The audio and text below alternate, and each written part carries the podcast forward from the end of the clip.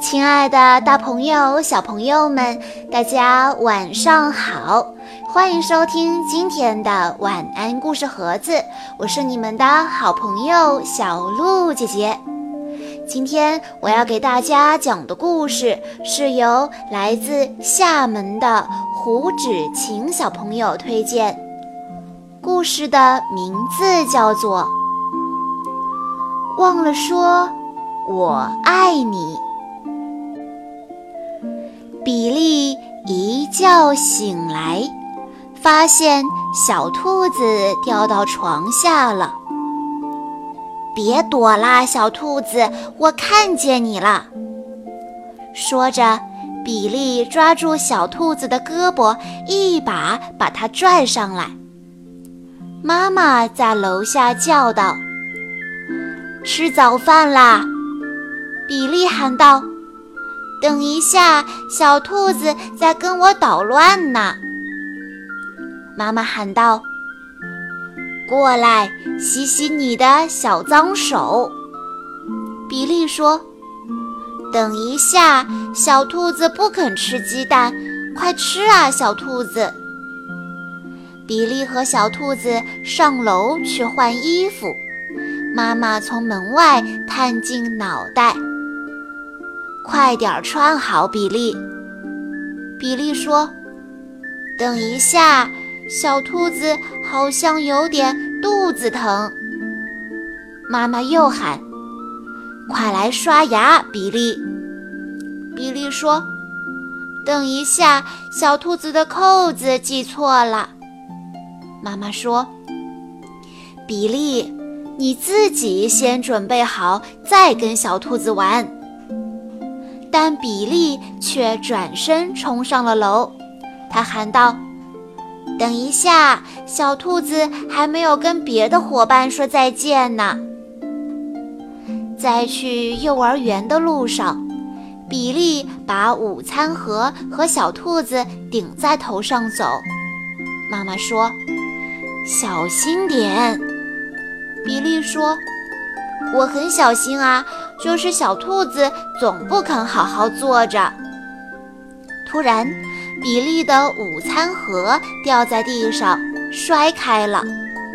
妈妈生气了：“比利，这下真的要迟到了！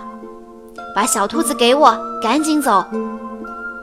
但他们已经太迟了，剩下的路就只能跑着去了。啊，你们可算来了！布朗老师说：“我们正在担心呢。”妈妈上气不接下气地说：“对不起，我得赶紧走了，上班已经迟到了。再见啊，比利。”然后他匆匆忙忙地走了。比利脱下外套，有点难过。布朗老师问道。怎么了，比利？怎么不高兴吗？比利说：“妈妈没有说我爱你，她每天都会说我爱你的。”布朗老师安慰他：“妈妈走的有点急，你的小兔子呢？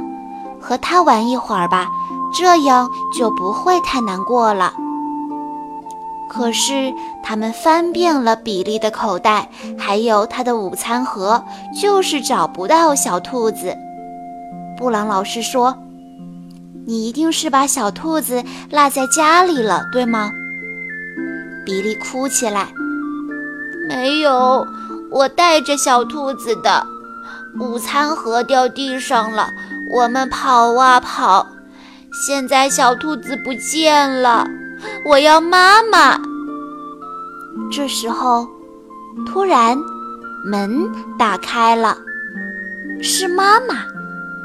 妈妈说：“宝贝，对不起，我忘了把小兔子给你，还有，我忘了说我爱你了。”比利爬到妈妈的怀里。妈妈轻轻地给他擦干了眼泪。这是一个很容易引起共鸣的故事，每天早上匆匆忙忙送完孩子，然后又赶去上班的家长，可能都会有这样类似的经历。但是，这样的经历从孩子的角度出发，借由优美的图画表现出来的时候，就能深深吸引我们的目光了。早上，比利要去幼儿园了，可他还在和小兔子一起玩。先安抚顽皮的小兔子，喂它吃早饭，给它穿衣服，关注它的肚子疼。还要让它和大家说再见。妈妈在紧迫的现实中渐渐变得慌乱，比利却一直非常从容。他一边玩着幻想出来的游戏，一边也没有忘记给自己穿上雨靴。现实的世界里正在刮风下雨，可沉浸在幻想中的比利却不慌不忙。心情愉快而轻松，直到午餐盒掉到地上，妈妈终于失去了耐心，拿走了比利的小兔子，并且和他一起跑着去学校。当妈妈匆匆赶去上班以后，比利的情绪一落千丈，他感觉被妈妈冷落了。而且失去了最大的安慰，小兔子。细心的读者一定可以感受到小兔子的价值，它就是妈妈的化身，是安抚孩子离别焦虑的代替物。所以，当妈妈返回来送回小兔子，还有温情的拥抱和我爱你的宣言时，比利所获得的并不是简单的抚慰，而是重新找回失落的自我。母子相拥的一幕让时间瞬时凝固，什么上班，什么迟到，都显得无足轻重。总是在世事中忙忙碌碌的大人们，不妨驻足观赏、感受。或许可以再想一想，在孩子们匆匆忙忙的成长中，我们得到了什么，又失去了什么？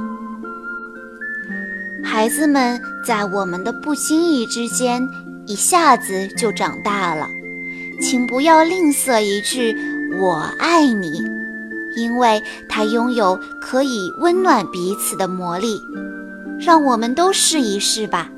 也许会有意想不到的收获呢，小朋友们，你的爸爸妈妈送你上学的时候都会跟你说些什么呢？